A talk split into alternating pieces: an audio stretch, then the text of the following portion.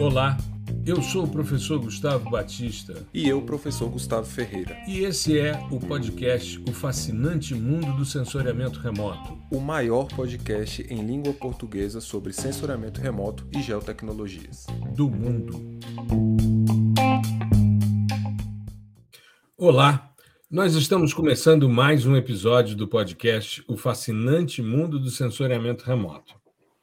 Episódio 183 e a dúvida que surge hoje é: afinal, do que é feito o profissional de geotecnologias? Antes da gente avançar, meu boa noite, bom dia, boa tarde, boa madrugada a todos que estão nos ouvindo e ao meu amigo Gustavo Ferreira. Tudo bem, Gustavão? E aí, professor, beleza? Tudo certo? Hoje o, o tema é mais reflexivo né, do que os, Sim demais, mas a gente vai encaixar a técnica aqui, tá? É, não se preocupe. E a ideia é, não é colocar o, o, o profissional de geotecnologias como se fosse um objetivo, um perfil específico. O cara ele tem que dominar isso, isso, isso, isso, isso todas essas habilidades técnicas, né? A gente vai falar de outras habilidades também que estão envolvidas diretamente no trabalho, seja acadêmico ou no mercado, né? E uhum. tentar correlacionar isso com experiências do nosso dia a dia, da nossa vivência, tá? E agora que eu percebi que o, o ferro de passar está aqui fazendo a pontinha dele. Deixa eu tirar. Isso, mas só quem está vendo o vídeo é que percebe a presença desse ferro flamenguista. É verdade. Né? Aparecendo aí no nosso, no nosso setup, né? compondo o setup do Gustavão. Né? Mas eu acho, eu acho bom, uma temática como essa é sempre muito legal e reflexões que trazem discussões sobre é, profissional, é, sobre carreira, é bastante importante.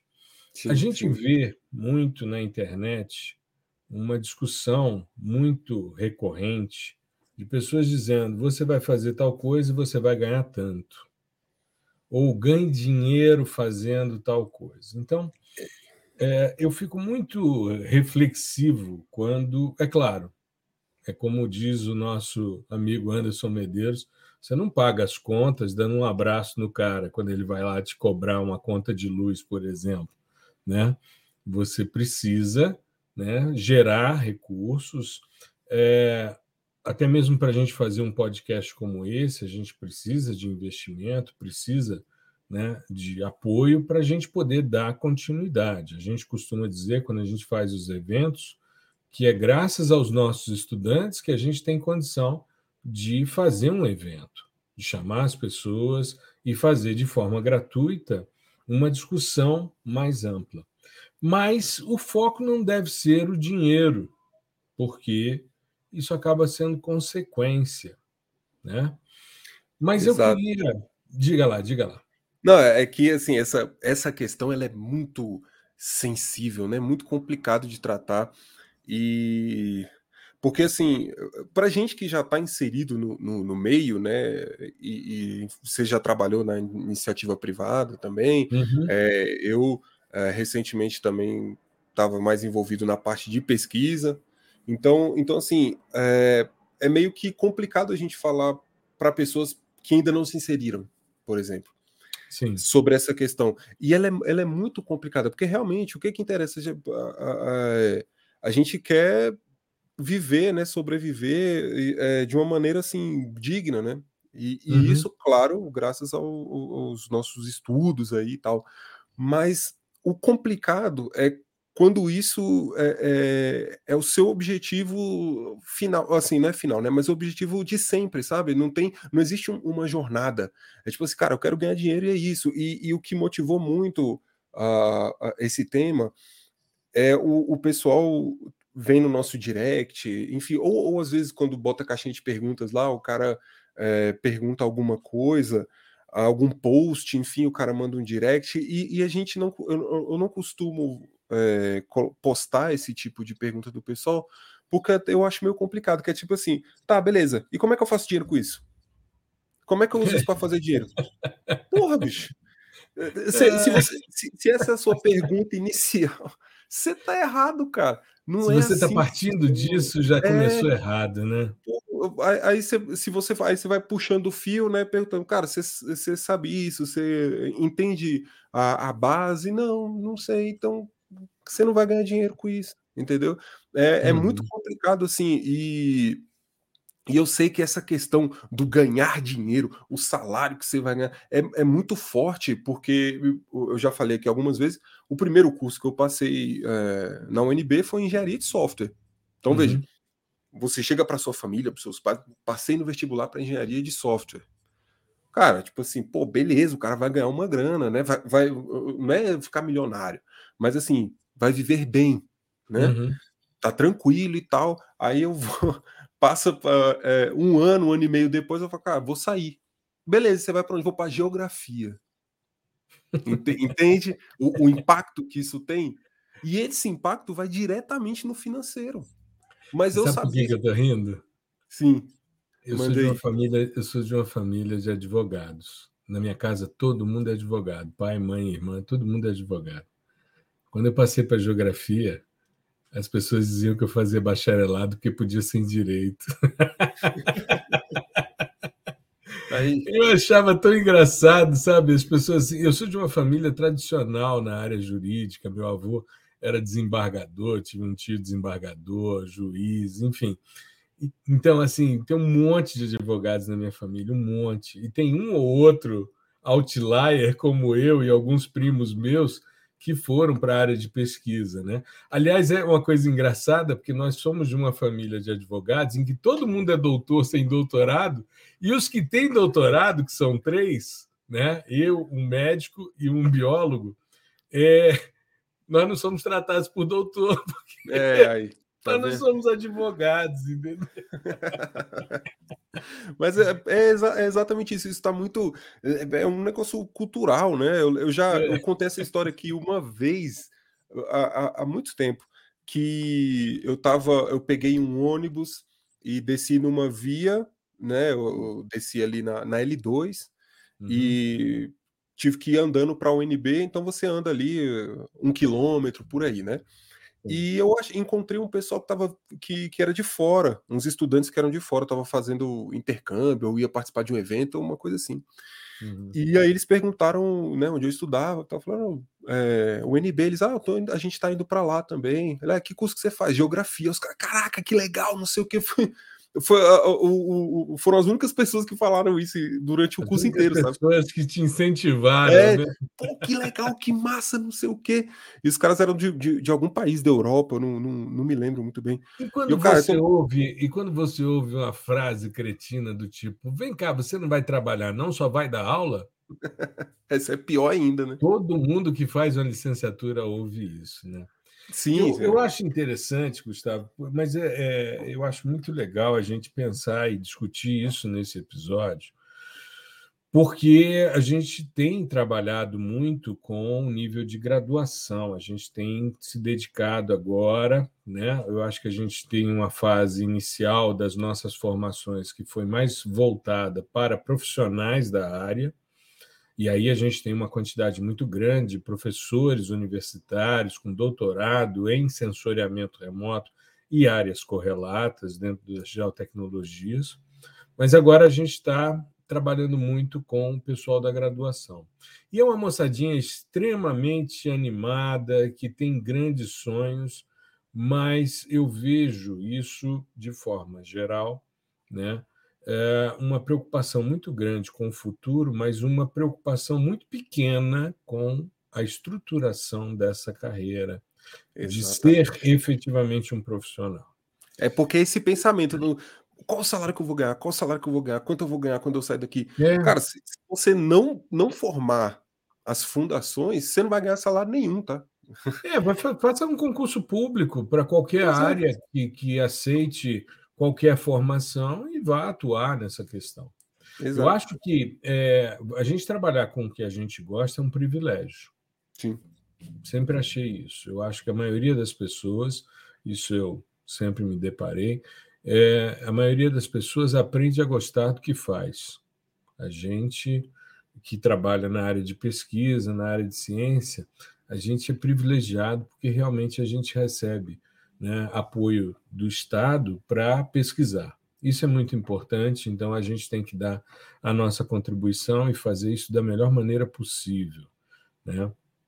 E eu vejo que sair dos muros da universidade, como a gente faz aqui com episódios do podcast, né? a gente está hoje, a gente sempre fala sobre isso, em mais de 48 países que ouvem o podcast as nossas postagens. Eu fui dar uma aula agora sobre redes sociais, aí peguei os nossos posts e fui olhar os últimos 90 dias. Você teve 1 milhão e 200 mil pessoas interagindo com o nosso conteúdo. Então, é muita gente que está é, aproveitando, aprendendo e se apropriando. As discussões são muito é, interessantes. E a gente está começando uma linha também de alguns pequenos tutoriais no nosso canal no YouTube, que são reflexo dessas dúvidas que vão surgindo, coisas mais rápidas, mais expeditas e tal. E a ideia é que a gente se organize para ter isso com uma certa periodicidade. Eu não vou me comprometer com nada agora, mas a expectativa é essa, assim como a gente tem também postado os vídeos que a gente tem feito no TikTok e em outras plataformas para né, diversificar né? o acesso. Né? Sim, sim. E essa questão de, de tutoriais, ela é, ela é importante, é uhum. claro, que sempre aliada à questão do, do conceito, né, da, da, ah, da dos fundamentos. Tanto que nenhuma uh, capacitação, nenhum treinamento nosso vem ou só com prática ou só com teoria, é sempre com os dois. E a gente entende... Esses são sistemas sensores, né?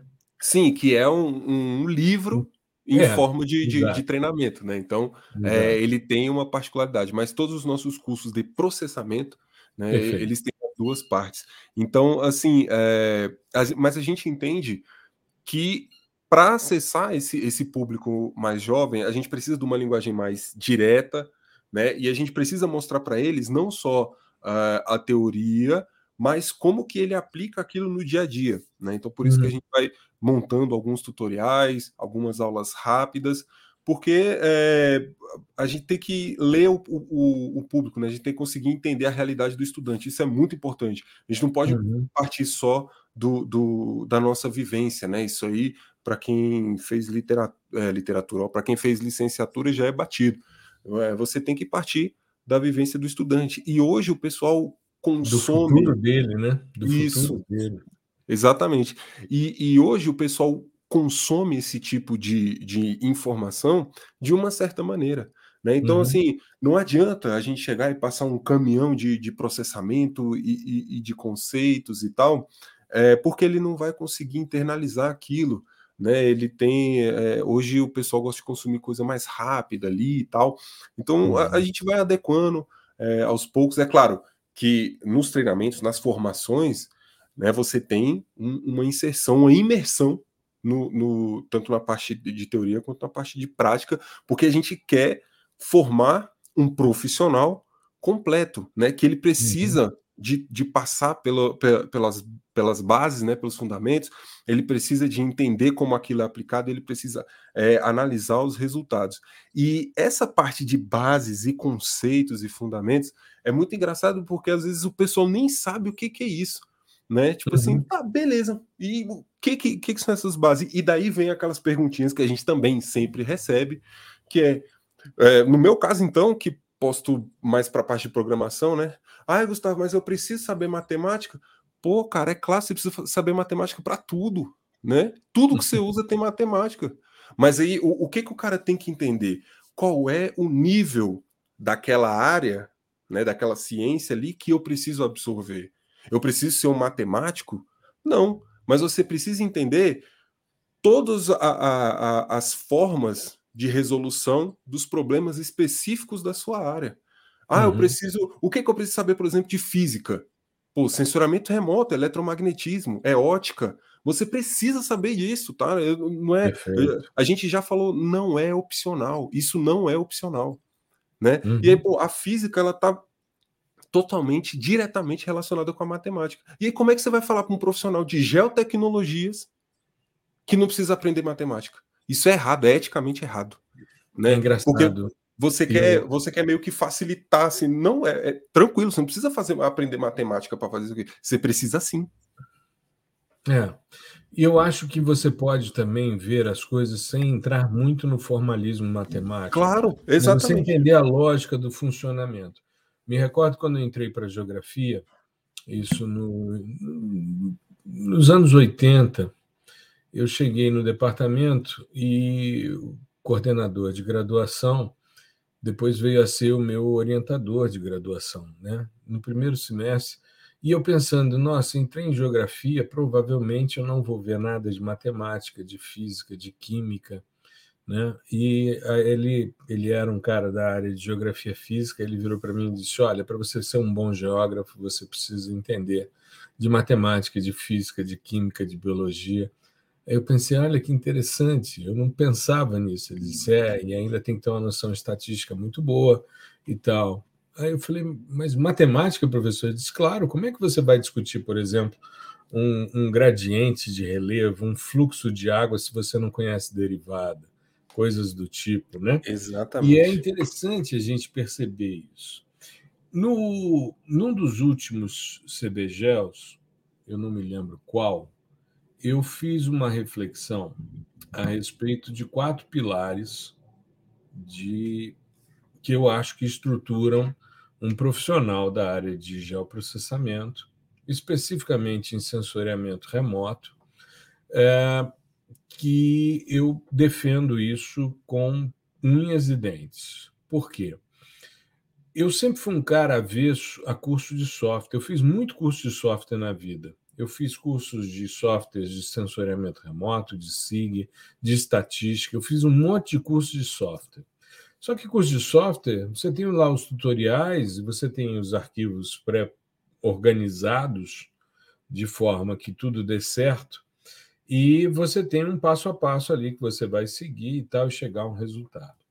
Mas muitas das vezes eu fazia no software algo que eu não entendia por que, que eu estava fazendo, nem qual era a, a, a lógica daquele processamento, como é que ele se estruturava. Então, e da mesma maneira, eu sempre achei interessante porque, como a gente trabalha com potencialidade de sistemas sensores, eu particularmente venho me dedicando há duas décadas ao estudo dos diversos sistemas sensores. Eu tenho artigos com dados aerofotogramétricos, com dados multispectrais, hiperespectrais, termais, com radar. Né? O LiDAR eu não trabalhei tanto porque ainda é algo mais restrito em termos de disponibilidade gratuita de dados. Mas já fizemos algumas discussões usando os dados do GeoSampa, coisas do tipo. Né? E é, quando a gente começa a pensar nessa disponibilidade, nessa é, quantidade enorme de dados, a gente precisa saber para que serve. Porque senão a gente começa a usar as coisas sem entender direito. Então, dentro dessa perspectiva desses quatro pilares que a gente já comentou aqui, eu acho que vale a pena a gente trazer, eu considero que um bom profissional ele tem, antes de tudo, uma compreensão teórica. Ele sabe a teoria do que ele está estudando. Isso em qualquer área. Isso em qualquer área. Um médico que não souber a teoria do que ele está fazendo, ele bota em risco o paciente dele, né? um profissional também de geoprocessamento que não, não sabe o que está fazendo, ele pode estar tá cruzando informações que não fazem sentido prático nenhum. Muito bem. Então, o cara precisa saber a teoria, tanto os aspectos teóricos gerais como os envolvidos nos processamentos. Ele entender cada etapa de um fluxo de processamento, seja em SIG, seja em sensoriamento, o que for, ele precisa saber o que, que cada etapa, é, o que, que ela demanda, como ela é feita e por que, que ela está sendo feita. Esse cara também precisa saber quais são os dados que ele vai utilizar, porque senão ele vai muitas vezes utilizar um dado extremamente robusto, complexo, para desempenhar uma tarefa muito simples e às vezes está dando tiro de canhão para matar formiga. Às vezes ele está usando o dado errado. É muito comum. Eu mostrei num evento há pouco tempo atrás a utilização de dados termais do Landsat TIRS né, que usa uma tecnologia fantástica de poços quânticos, detetores de poços quânticos, que é algo extremamente é, elegante sob o ponto de vista de aquisição de dados. Os fótons ficam aprisionados temporariamente e é, sensibilizam os detetores. Isso foi uma inovação no TIS, isso não tinha no ETM Plus, não tinha no TM, ou seja, a partir do Landsat 8, do Landsat 9, com os sistemas TIRS, a gente passa a ter esse tipo de tecnologia. E mas ele serve para uma faixa do espectro de alvos que estão em torno de 300 Kelvin, temperatura normal de superfície. Então, se eu for usar um dado como esse, pegando um, um, uma frente de fogo ativa e for tentar definir a temperatura dessa frente de fogo, eu vou chegar a temperaturas com menos de 100 graus Celsius, o que não faz sentido, porque não é nessa faixa do espectro que você consegue medir isso. Aliás, à medida em que você vai aumentando a temperatura do alvo, você vai diminuindo, da fonte emissora, no caso, você vai diminuindo o comprimento de onda. Isso é uma lei física, como você bem salientou, a lei de deslocamento de Wien. Então você precisa entender teoria para saber também qual é o tipo de dado que você vai utilizar. Se você sabe a teoria, sabe o tipo de dado, você precisa saber processar. Aí você precisa entender se você vai usar interface gráfica ou programação, como é que você vai programar os seus dados para você chegar àquele resultado. Então, também tem uma etapa de elaboração de processamentos, de fluxos de processamentos que tem uma sequência lógica e que fazem sentido. E com isso, você entra no quarto pilar. Então, o primeiro é teoria, o segundo é saber o tipo de dado, o terceiro é saber processar, e o quarto é você conseguir interpretar os seus resultados. E saber processar é fácil. Agora, interpretar os resultados é que são elas. Aí você tendo teoria, sabendo o tipo de dado que é adequado para o que você quer, sabe processar, a interpretação ela vem como uma consequência disso. Exatamente. Eu acho que isso resume muito bem as habilidades, né? é, as skills aí, porque o, uhum. o, o, mundo, o mundo corporativo cooptou esses te, é, termos né, de fora, né? Então, as Exato. skills, Exato. essas é, é, que são hard, né? Uhum. Que é, é, mais a parte técnica mesmo. Isso aí você tem que saber. A gente já falou isso daqui. Né? É igual, é igual a questão da programação. Você tem que saber. Se você está uhum. na graduação, ou se você acabou de sair da graduação, e ainda não está no mercado de trabalho, em um grupo de pesquisa e tal, não sei o que, você tem que dominar programação. Ah, eu, vou, eu tenho que me transformar em um desenvolvedor? Outro tema que a gente já falou aqui. Desenvolvedor é o cara que estudou lá o equivalente a quem estuda quando faz uma graduação. Uhum. Né? Você estudou lá, sei lá, o equivalente a quatro anos, cinco anos, sabe, domina os fundamentos de programação, Aí beleza, você é o desenvolvedor. Caso contrário, não. Tá? Você é um uhum. usuário da programação. E tá ótimo para a galera das Tudo ambientais. Certo, né? Tá perfeito, tá perfeito. Tá? Uhum. Mas você tem que entender, para você ser um usuário, você tem, tem alguns fundamentos ali, alguns conceitos que eles são obrigatórios. Algoritmos, uhum. estruturas de dados, né? Como, como que a linguagem funciona, que tipo de linguagem é essa? É, uhum. qual, quais são os paradigmas envolvidos na linguagem? O que, que são os paradigmas? Uhum. Isso você tem que saber. Né? Então, faz parte desses pilares que são é, é, mais, mais da parte técnica. Agora, uhum. existem outros é, conhecimentos que eles são outras habilidades né? que, que elas são né, as, as softs, soft uhum. skills. E essas aí, cara, essas pegam, viu? Porque é, é muito comum você encontrar profissionais da nossa área de ciências exatas e da Terra que não têm essas habilidades. É, é muito comum. É, é, mais comum do que parece, né? Pois é. Cara, e, e assim, ó, de cara, de cara, a primeira que eu coloco é saber escrever. Infelizmente. É, é assim, cara, o que a gente pega de, de, de texto, assim, para ler, e-mail, que tá errado. Sim que está errado. Tá mensagens, errado. mensagens nas redes sociais que muitas vezes eu não entendo o que, que o indivíduo está me perguntando.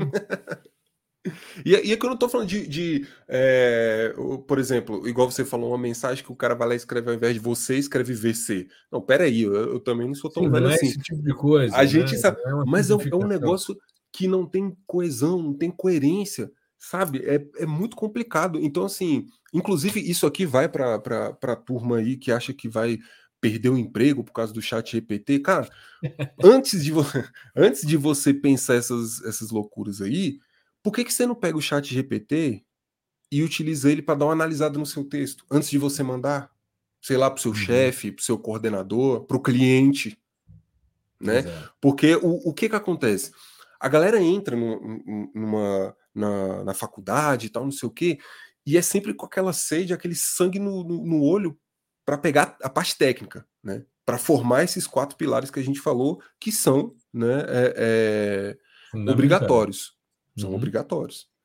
Só que o cara esquece dos outros. E ele acha que, por exemplo, ele vai entrar numa empresa, ele vai ficar na baia dele, fechadão, e vai só processar. Processei, processei, gerei um shapefile aqui de resultado, gerei um mapa aqui de resultado, um raster, mandei para o chefe sem, sem nada escrito, acabou. Meu amigo, isso não vai acontecer. Você, além de, de processar e gerar esse resultado é, em termos de arquivo, né, um, um, arquivo com um resultado, uma imagem, um arquivo vetorial, um mapa, você vai ter que escrever sobre aquilo. Você vai ter que descrever. Como você fez, mas você Isso, vai precisar é... discutir os seus resultados. Exatamente, você vai ter que falar o porquê que aquilo ali está acontecendo. Exato. Então, assim, é, todas as vezes você vai ter que fazer isso. Não existe um profissional que não tenha que escrever então, uh, uh, se você não eu, não, eu não domino né, o português, é, é, muito difícil, é uma, é uma, uma, uma língua extremamente complexa, né? Isso aqui Sim. a gente tem que, tem que falar. Pô, passa a vida inteira estudando português e não sabe português. Mas o que, uhum. que eu uhum. faço quando eu não sei? Eu uso as ferramentas ao meu favor. Eu vou lá e, pô, corretor do Windows, tá ótimo, né? Do, do, do, do Word do aí, do Office, perfeito. Uhum. Porra, quer, quer dar um tapinha no texto? Joga lá no chat GPT para ele te ajudar. Pronto, cara, você já tem um, um, um assim, um, um boost muito grande nesse tipo de habilidade que é importantíssima, importantíssima. E junto da habilidade de escrita, bem a de fala, que é Mas outra pressupõe, também. Pressupõe, eu estou pensando aqui enquanto você fala, pressupõe a escrita e a fala, pressupõe a leitura. Exato. O indivíduo, o indivíduo, primeiro, ele só aprende a escrever escrevendo. Isso. É escrevendo, errando, entendendo por que, que ele errou, é que ele vai é, aprender. Eu hoje tenho, considero que tenho um texto bom, mas eu sou casado com uma professora de português e que sempre revisou meus textos. Sempre. Né? Exato. E os meus livros, principalmente os últimos, eu pedia, por exemplo, para amigos, pessoas de outras áreas, lerem antes de eu submeter às editoras, justamente para ver se estava claro, se havia Sim. algum ponto nebuloso que o cara não entendia.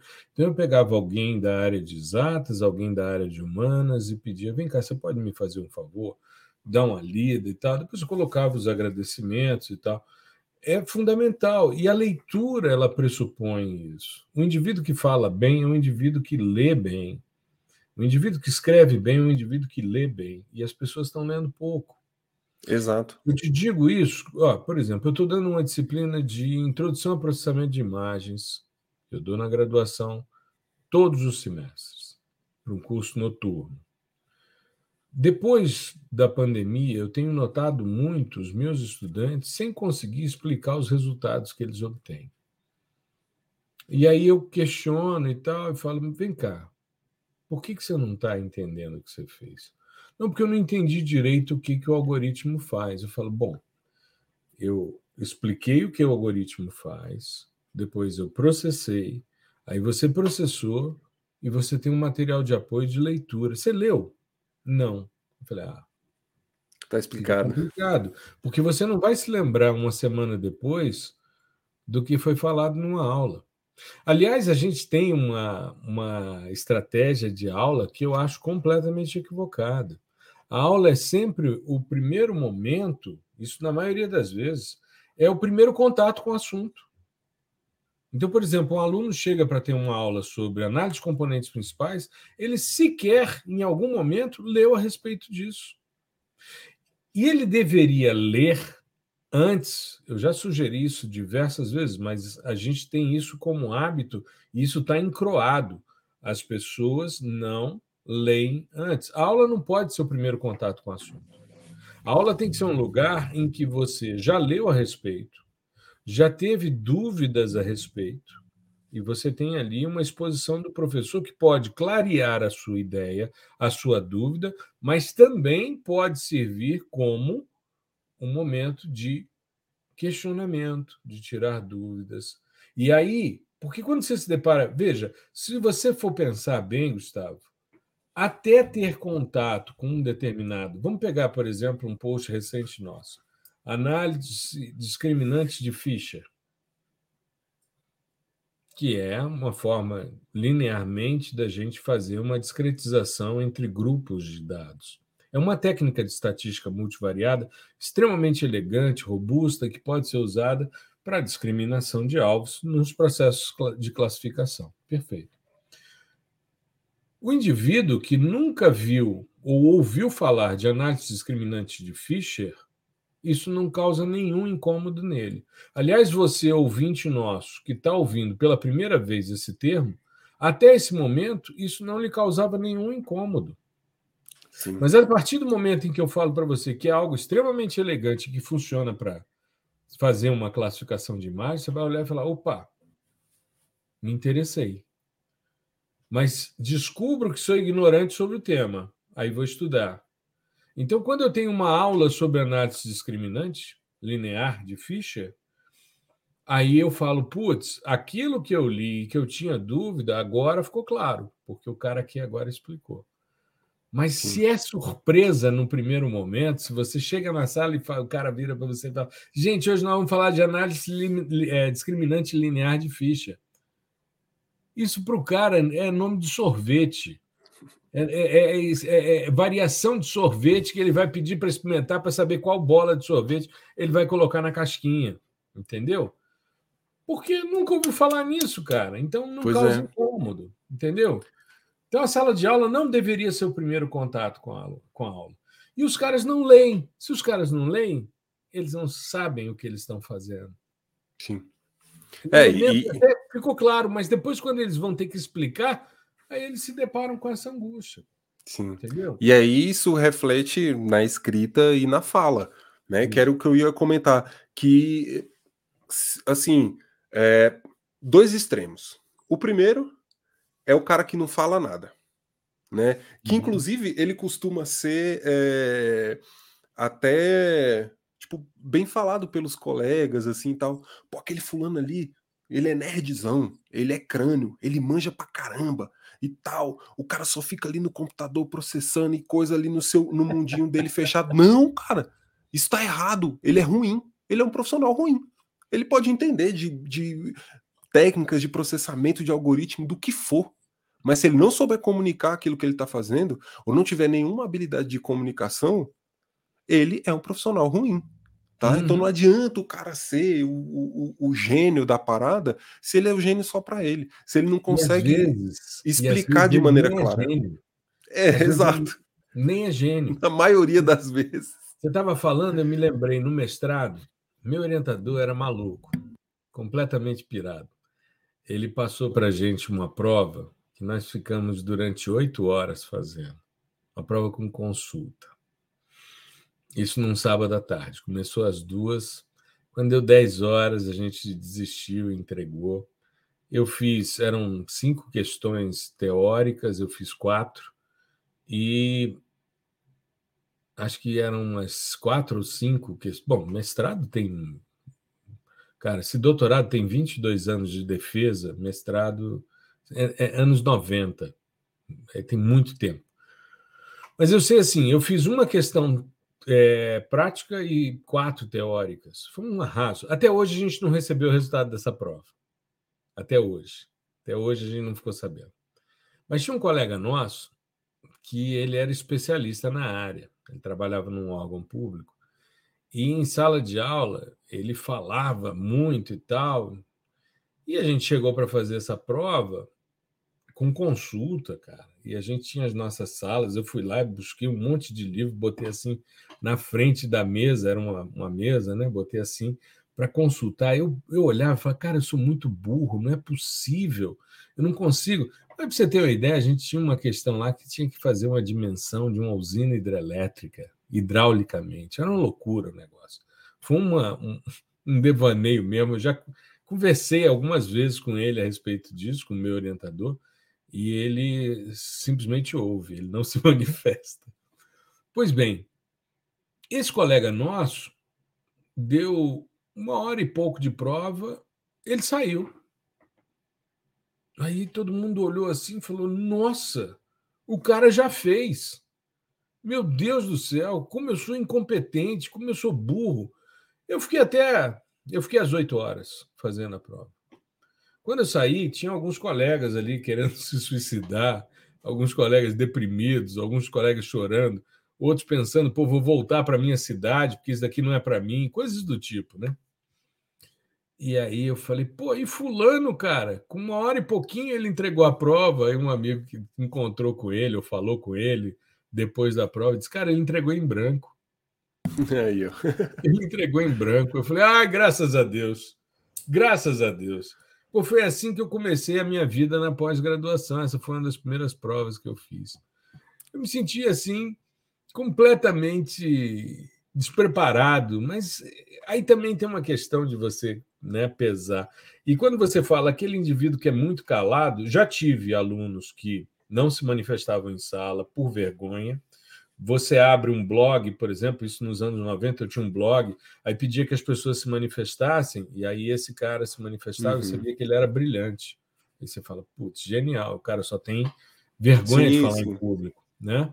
Mas muitas vezes o cara também está só fazendo pose. Sim.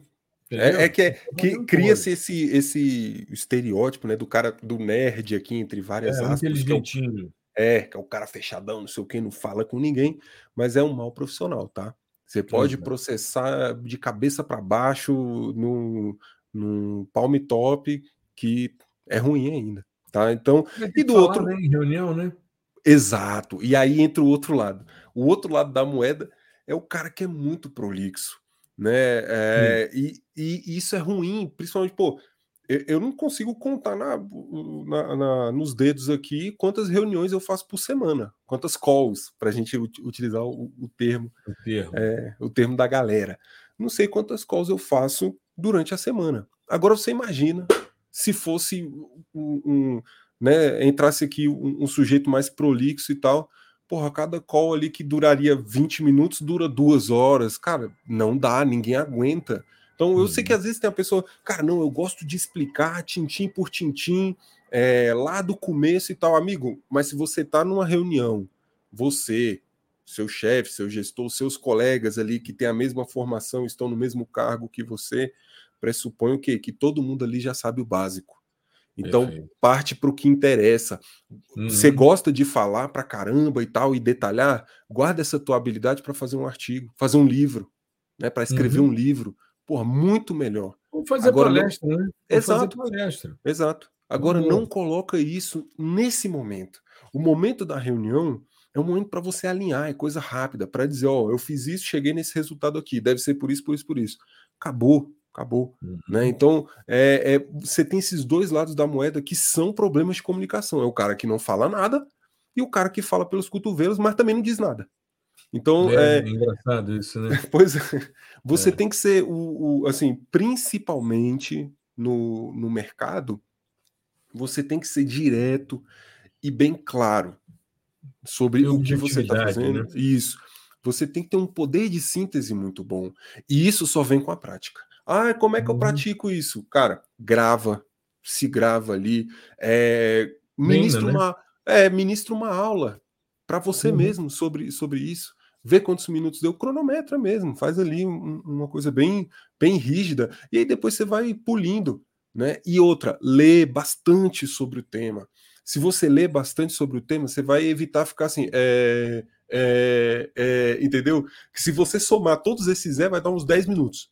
Então, se você, se você dominar o, o, o tema ali em questão, a área, você vai é, conseguir eliminar um, um, monte de desperdício de tempo, tá? E, e aí a gente volta lá para outra questão. Como é que a gente domina o tema? Dominando os fundamentos, os conceitos, aplicando esse conhecimento, tá? Então, assim, tudo no final está conectado, né? As hard skills e as soft skills. Mas é importante a gente entender que é, você precisa treinar isso, você precisa ir com o tempo amadurecendo, né? Senão todo mundo aqui já ia ser contratado para ser gestor de projetos, coordenador, né? Só que não, você começa lá de baixo e vai treinando e tal.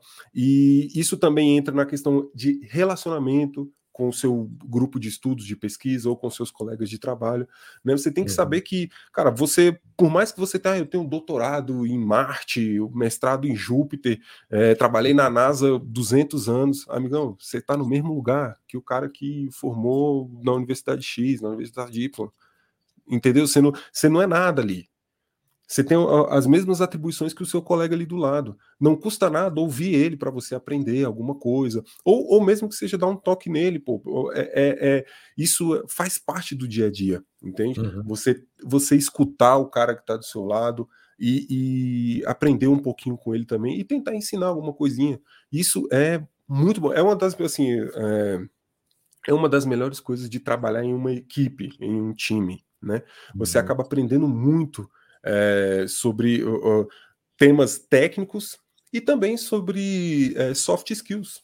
Né? Isso é, é, de extrema importância. Então, tenha a mente aberta, sabe? Não seja aquele cara que é o, o carteirada lá, não, é porque eu trabalhei não sei aonde, cara, não interessa. Você está aqui, hoje você está aqui com a é. gente, no mesmo nível da gente, tá? Então você tem que resolver esse problema. Ajuda, né? Ou não atrapalha.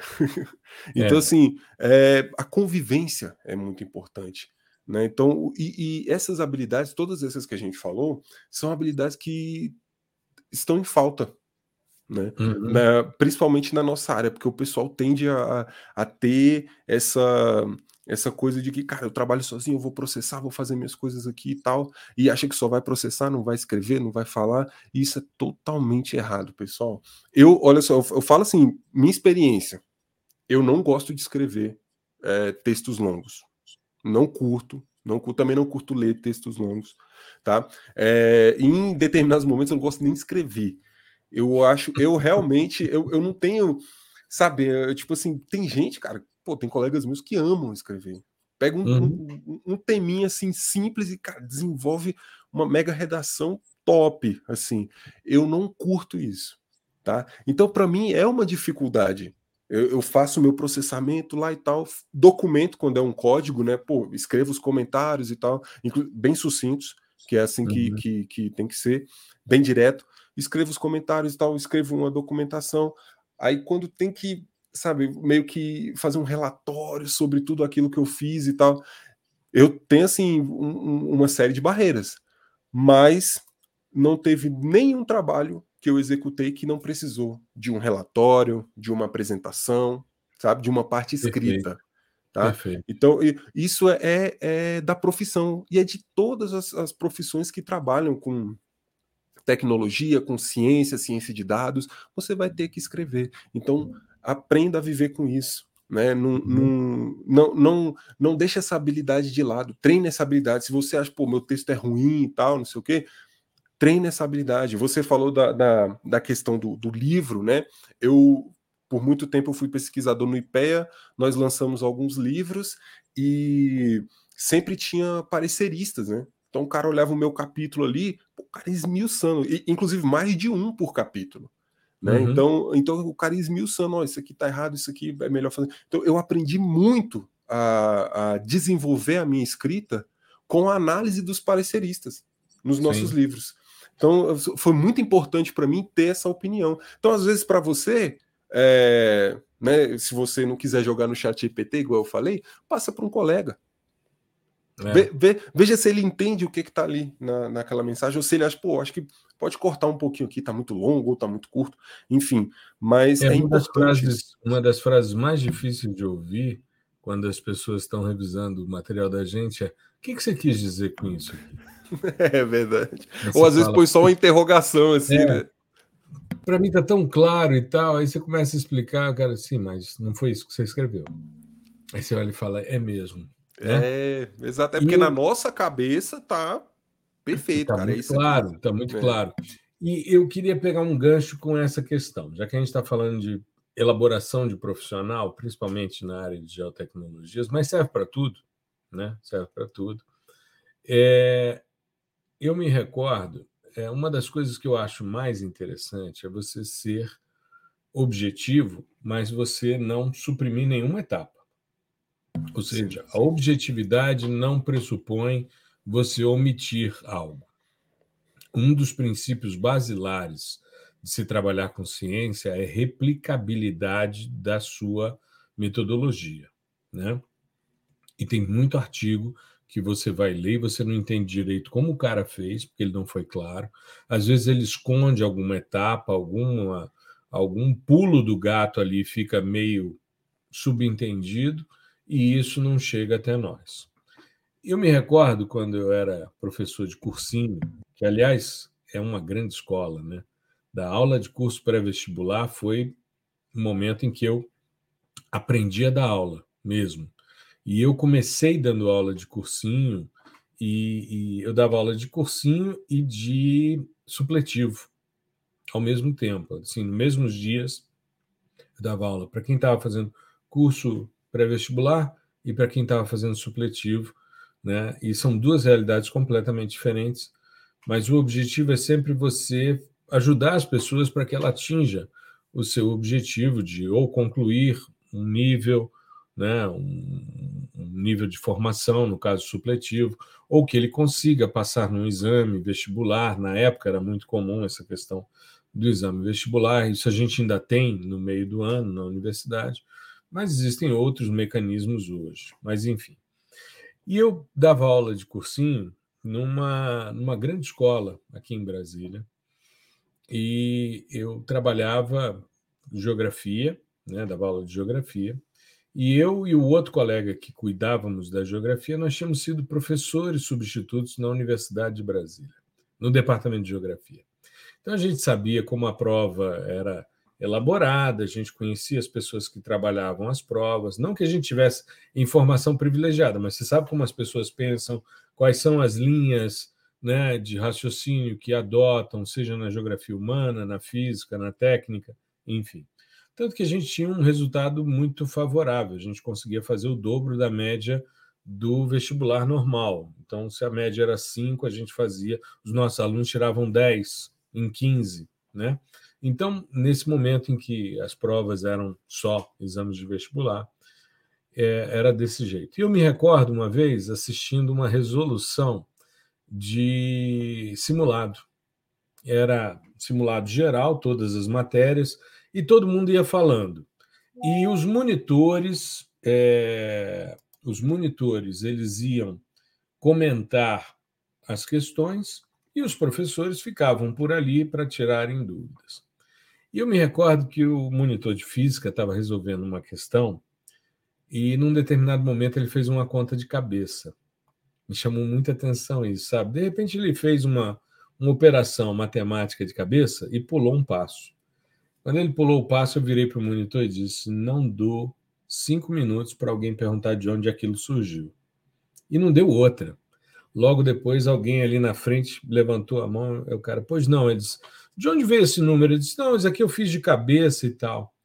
E eu me recordo porque o, um dos donos da escola tinha sido meu professor de matemática, era muito meu amigo, e ele se destacava no meio de todos os professores do colégio porque ele era um cara que não pulava nenhuma etapa.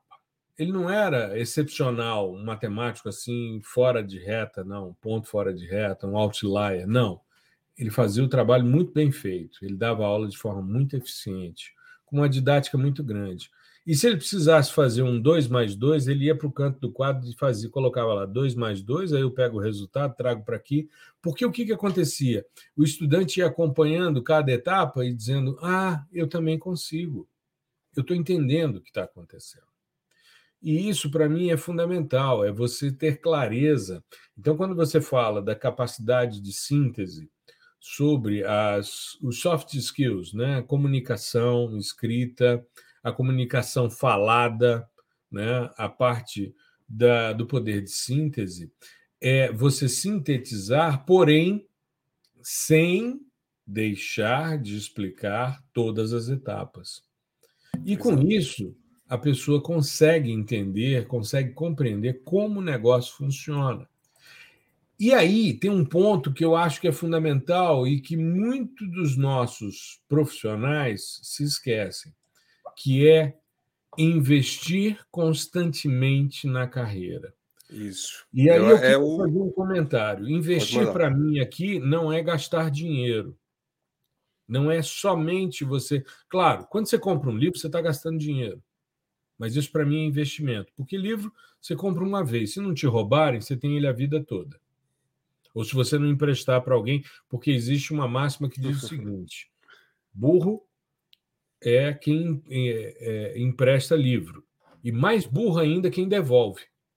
Então, livro não se empresta. Livro não se empresta. Você indica. Tá? Eu, eu já emprestei livros para alunos e perdi volumes muito bons. Então, eu assumo a minha burrice aqui né, no, no nosso episódio. Eu hoje não empresto livro. Eu não empresto. Eu já comprei livro quando o aluno, putz, mas eu precisava dele e tal, não sei o quê, eu fui lá e comprei um exemplar e disse: está aqui. Melhor é comprar do que emprestar, né? É seu, mas esse daqui é. é meu, não mexe com ele, não. Né? Eu não tenho apego, não. Eu não tenho apego, não. Eu já me desfiz de várias vezes de diversos livros. Várias vezes. Eu não tenho apego.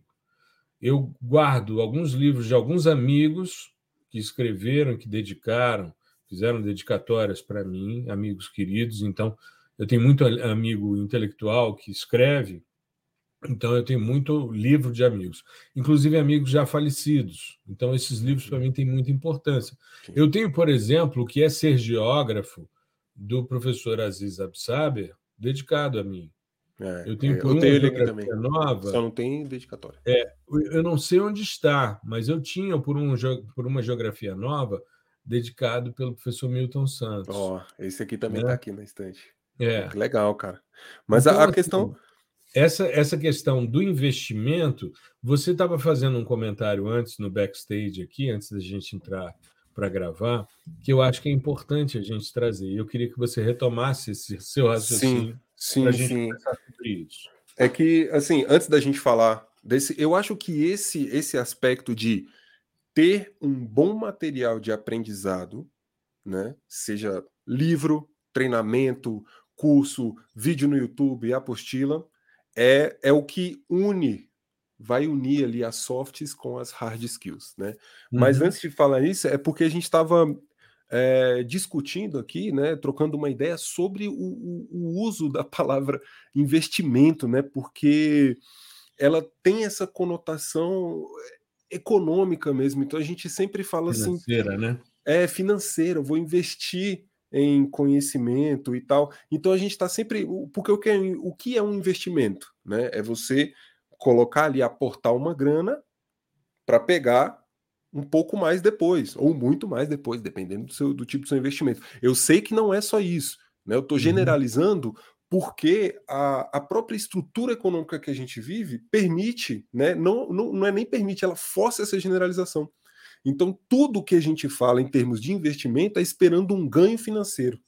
Né? E aí a gente começa a incutir essa ideia de que ah, eu estou investindo aqui nesse livro porque no futuro eu vou ganhar uma grana absurda, porque eu vou aprender o conhecimento que ele está aqui. Eu falei também sobre a questão até dos relacionamentos, né? As pessoas falam assim: ah, é, eu estou investindo em um novo relacionamento.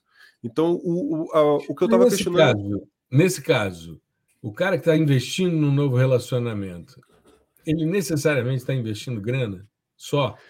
É, então, é, essa, é, é, essa, é, esse é o debate, sabe? É porque assim, o, o, o, meu pensamento é que a gente tem que fugir um pouco dessa lógica de estar tá sempre focado no, no, no, econômico e tal. É lógico que todo mundo quer, quer ganhar dinheiro, né? E tal, igual o, o, o Tim Maia falou uma vez, é, assim, ah, ele falava assim: ah, o sol brilha para todos, né? O, eu sei que o dinheiro o dinheiro é o pior mal do mundo, mas que não falte nenhum a todos nós, até ele acabar, enquanto ele Exato. existir, né?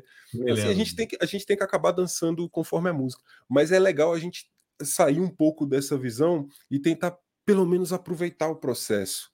Né? E isso entra nessa questão desse material de aprendizado. É, o, o que foi o que a gente tocou é, logo depois dessa questão de ser um investimento, do uso da palavra investimento, né? Então a gente está uhum. sendo bem específico aqui, mas é que é o seguinte: na minha frente aqui eu tenho uma estante cheia de livros. O professor tem várias, não só uhum. na casa dele, mas na, na UNB também. Uhum. É humanamente impossível a gente internalizar todo esse conhecimento, e eu estou falando só dos livros que estão aqui na minha uhum. frente, né? Existem milhares. Todo esse conhecimento que está presente nos livros.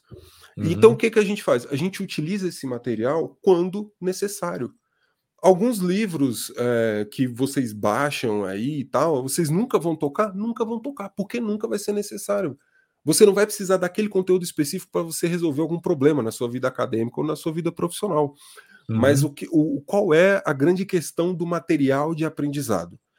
É quando você tiver um problema, você sabe exatamente qual é o material que você vai recorrer. Aonde está a solução? Aonde pode estar tá aquele conceito que você esqueceu, é, que faz muito tempo que você não viu, mas que você precisa dele agora para resolver um problema. Essa é a questão. E esse é, um, é, é, é o motivo é, que, que a gente deixou o, os nossos treinamentos por tempo indeterminado. Tá? Sim. Porque é o seguinte, você vai precisar daquilo. E, e, como que a gente identificou isso? Porque a gente precisou. Ora, a, a gente gravou a aula. A gente gravou, fez todas as aulas, os scripts e processamento e coisa e tal. E, vez ou outra, a gente está consultando o material. Então a gente pensou, pô, ah, se, a, se a gente está consultando, então não é melhor deixar isso para o estudante consultar também? Então isso vira um material de aprendizado para você consultar a hora que você quiser. E essa hora que uhum. você quiser é aquela hora que você vai precisar, que você está resolvendo o problema e vai ter um insight, putz, aquele livro ali trata desse assunto. Aquela aula lá do professor Gustavo do PDISL trata exatamente disso. Pô, vou lá. Uhum. E aí você vai lá e relembra tudo aquilo. Agora, para você saber o, o exato lugar onde você vai, você tem que entender todas as bases, os conceitos e os fundamentos envolvidos naquilo. Porque senão uhum. vira só um monte de, de lombada de livro aqui com um nominho especial, que eu não faço a menor ideia do que, que é. E né? pegando e, poeira. Exato. E que eu nem sei se é bom ou se é ruim. Porque se eu não sei o conceito envolvido, vai ser um monte de, de palavrinha arranjada de, de, de uma maneira pseudo-organizada. Né? Exato. Então, assim, você tem que saber do conceito, entender o fundamento, até para você julgar se aquela obra é boa ou não, para você deixar na sua estante ali se uhum. aquele treinamento é legal para você para você adquirir e deixar ali também, né? Exato. Então isso é esse é, essa habilidade também é importante de entender que você não vai se bastar em termos de conhecimento, não tem porque não tem como, né? Até uh, isso entra também nas questões dos treinamentos, das formações fora extra universidade, por quê? Porque não tem como, é impossível alguém abordar em um curso de é, engenharia agronômica, geografia, geologia, ciências ambientais, engenharia florestal, tudo que é preciso para sensoramento remoto, geoprocessamento, que seja é, banco de dados espaciais, inteligência artificial, não tem como, não existe. Você ia passar, a graduação ia durar 10 anos, 15 anos. Tá? É por isso que existem formações complementares. E aqui, uhum. e, e, diversas vezes a gente fala, a gente não está duelando é, com a academia. A gente só oferece algo que a academia não tem tempo né, para oferecer e que a gente sabe que é importante, tanto para a própria academia quanto para o mercado. Tá bom? E aí a gente entra nessa questão. E eu penso que, por exemplo, quando eu paro para ler um determinado descritor de um plugin é, quando eu paro para estudar um manual de um livro, de um, de um tipo de dado, de um software, melhor dizendo, eu estou fazendo um investimento, mesmo que eu não esteja gastando um centavo nessa questão. Então, assim, eu invisto muito tempo estudando, muito tempo estudando. Né? Você recentemente me passou um plugin que eu achei genial, já fiz um monte de coisa, vai ser um videozinho na próxima semana sobre essa, essa discussão. Eu não vou dar spoiler aqui, mas eu passei ontem horas observando o escatergrama, separando áreas, vendo os espectros e tal, vendo as misturas, os alvos mais puros. Ou seja, eu fiquei horas investindo tempo, raciocínio. É, são horas, como dizia um amigo meu, né, horas bunda. Né? Seja, é, é isso. Sentado na cadeira, amassando o traseiro para você se apropriar das coisas. Não tem para onde correr. É, é, é, a gente tem que fazer queria, isso. Eu queria fechar, tive uma reunião essa semana, inclusive revi um amigo de época de ensino médio, né? Na minha época era segundo grau, e foi uma alegria encontrá-lo nessa reunião. Tinha muitos anos que a gente não se via, e hoje ele ocupando um cargo de, de destaque e conversando comigo sobre isso, e ele justamente falando sobre a necessidade que ele estava encontrando no setor dele para que as pessoas fizessem uh, um curso, de repente, de um software. E eu disse a ele: eu não dou aula de software, eu dou aula de processamento de imagem, porque os softwares são descontinuados, os softwares acabam. Às vezes, ah, hoje você tem um QGIS aí que domina, até porque é um misto de SIG e de PDI, que, em termos de interface gráfica, é o que tem de mais generoso. Tem outras coisas tão interessantes quanto, e até melhores, e é o que eu disse a ele, o importante é você não ficar preso a um determinado software, você conhecer várias possibilidades, assim como várias bibliotecas Python, R, para executar determinadas funções e saber que uma vai te trazer um resultado mais rápido, a outra te traz um resultado mais elegante, mais completo, a outra te traz uma análise estatística mais robusta e que vai permitir que você faça uma leitura mais detalhada. Então, muitas vezes, você é um multiplataformas, multi-interfaces, né? porque você faz uma coisa aqui, mas aí você complementa. E eu estava pensando, quando eu estava estudando esse plugin que você me passou essa semana, porque eu estava com dois softwares abertos. Né? Eu estava com o Snap para fazer análise espectral e estava com o QGIS rodando o plugin para poder ver as áreas e tal. Muito interessante, muito interessante. Vou gravar é, o tutorial dessa semana que eu propus já está pronto. Né? O, o, o, nosso episódio sai na segunda, ele terá saído na sexta, mas é, nessa semana sai uma discussão sobre isso. E é, é algo muito legal a gente gastar ou investir tempo para a gente poder é, compreender as potencialidades e, e, e, não ficar dependente das coisas, né? Eu Exatamente. disse a ele, a esse meu amigo, eu disse a ele, cara, é claro que as pessoas tiram dúvidas, mas eu quero depois que os caras terminam as formações que eles sejam autônomos para tocarem suas vidas. É óbvio, às vezes vem uma discussão mais ampla e é normal durante o processo de construção que as dúvidas apareçam. Mas à medida em que o indivíduo vai desenvolvendo uma maturidade intelectual, esse profissional de geoprocessamento, de geotecnologias, ele vai se tornando autônomo e ele vai fazendo. É claro, a troca é sempre importante, conhecer coisas novas, né?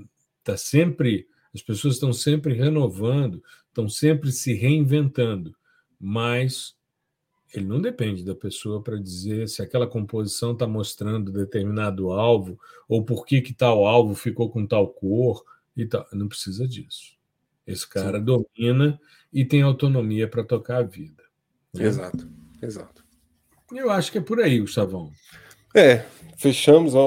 É um tema que a, a princípio a gente acha que vai ser até tranquilo, mas é meio polêmico, né? E, e a, gente, a gente tem que tomar um cuidado também para não é, ficar parecendo coach, sabe? E, é. Principalmente em tempos como esse, eu, eu definitivamente não sou da, da, do coach aí e tal, é, uhum. mas eu, eu, acho que eu, o, o, que eu quis trazer é muito baseado na minha vivência, então tem, um, tem, tem muito de dessa parte mais real mesmo ali do, do, do dia a dia, seja na academia ou na, na, no mercado, né, e tal, numa empresa, enfim.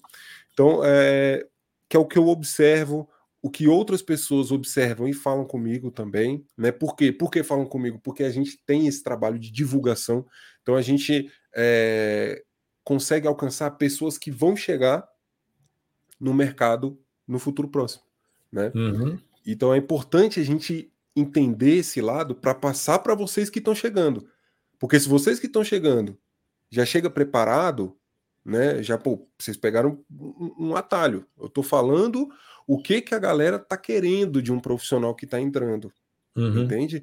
Isso pô é sensacional, é fundamental, né? Você já vai chegar na cabeça e botar na cabeça que dinheiro ele vem, ele vem quando você desempenha de forma honesta o seu trabalho, mas principalmente quando você não tem como objetivo apenas ganhar dinheiro. É. Eu vou te dizer um negócio que eu disse à minha filha quando ela era pequena. Uma vez eu estava voltando para casa com a Rafaela e ela filha de dois professores. Hoje a mãe não dá aula mais, mas durante muitos anos minha mulher era professora, inclusive professora deles, e eu dava aula em universidade já, né? E me recordo uma vez a Rafaela, a gente voltando para casa, e ela virou para mim e disse: Puxa, eu falando, ela dizendo, ah, eu queria fazer tal coisa e tal. Eu disse: Minha filha, não tem dinheiro para isso. Infelizmente, não tem. Ela disse: Puxa, é difícil ser filho de professores, hein? Aí eu olhei para ela e disse: Filha, queria te dizer só uma coisa. O mês é muito grande para a gente ter um dia de alegria só. Ela olhou para mim e disse: Como assim, pai? Eu disse: imagine você trabalhar o mês inteiro para você ter um dia de alegria, que é o dia que você recebe seu salário. E o resto, você ser um cara infeliz, angustiado, triste porque você está fazendo isso. Eu conheço muita gente que trabalha com foco no dinheiro. Aí a, as diversões são sempre. É, os fins de semana, ou seja, a semana é uma tortura. Quando chega é. sexta-feira, o cara já está ali pensando no que vai comer, no que vai beber, né? E fim de semana é para desestressar e tal, porque a vida é muito infeliz. Eu te digo com muita tranquilidade, a mudança de vida que a gente proporciona com os nossos conteúdos gratuitos na internet, seja no, no, no Instagram, seja no YouTube, enfim, nas redes sociais de forma geral, ela motiva que toda semana a gente pense no que a gente vai produzir, nos eventos que a gente vai fazer, nas aulas que a gente vai criar, nos materiais complementares que a gente vai fazer. Ou seja, você passa a ter um outro propósito. Sim. Um outro propósito. Então, Exato. É claro, a gente precisa manter a estrutura funcionando, óbvio. Tem um monte de gente que trabalha para que esse, esse setor, esse serviço, chegue até mais pessoas. E essas pessoas são remuneradas, é óbvio, né? É uma relação natural. Mas o foco nunca foi vamos fazer isso porque isso dá dinheiro. Não. Vamos fazer isso porque dá para a gente mudar a vida das pessoas. E aí, dinheiro é consequência. É, né? é isso. É esse o pensamento. Maravilha. Maravilha. Eu acho que é por aí. Eu acho que é uma reflexão interessante. E eu acho que agora as pessoas têm condição de saber quais são os hard skills e soft skills e, afinal, do que é feito o profissional de geotecnologias. É isso? Isso, espero, espero que inspire aí o pessoal e qualquer coisa, a gente está sempre disponível no Instagram, no LinkedIn, todas as redes sociais aí. E é só chegar lá, pode mandar áudio, vídeo, sinal de fumaça, que a gente responde. sinal de fumaça não dá, não, porque você vê agora em Nova York, os caras estão lá com problemas por causa das queimadas no Canadá. É, de, de, depende né? da, então, da, da, época do Melhor não, melhor não. Isso vai gerar muito espalhamento, pode comprometer as imagens satélites e tal. Melhor não né? É Vamos manter comunicação via direct, né? enfim, e-mail e outras formas. Comunicação da era moderna. Beleza. Exato, exato, exato. Deixa o sinal de fumaça virtual. Tá legal? é isso aí, Gustavão. A gente acho que chegou aí a um, a um bom resultado e em breve a gente vai conversar mais sobre isso. Temos novidades aí também para a discussão, né? Vamos ver aí é, os próximos passos, né? Estamos caminhando aí para, como a gente falou no episódio passado, para essa nova formação na área de fundamentos de sensoriamento remoto. Estou muito empolgado. Menorzinha, mais direta, mais objetiva, focando a galera da graduação Acho que vai... E quem quer se aproximar do sensoriamento remoto vai ser bem. bem e da programação também, né? Isso, exato. Nesse foco. Maravilha. Então é isso. Um grande abraço a todos. Fiquem bem, se cuidem. Gustavão, tudo de bom. Um abraço e até a próxima, pessoal.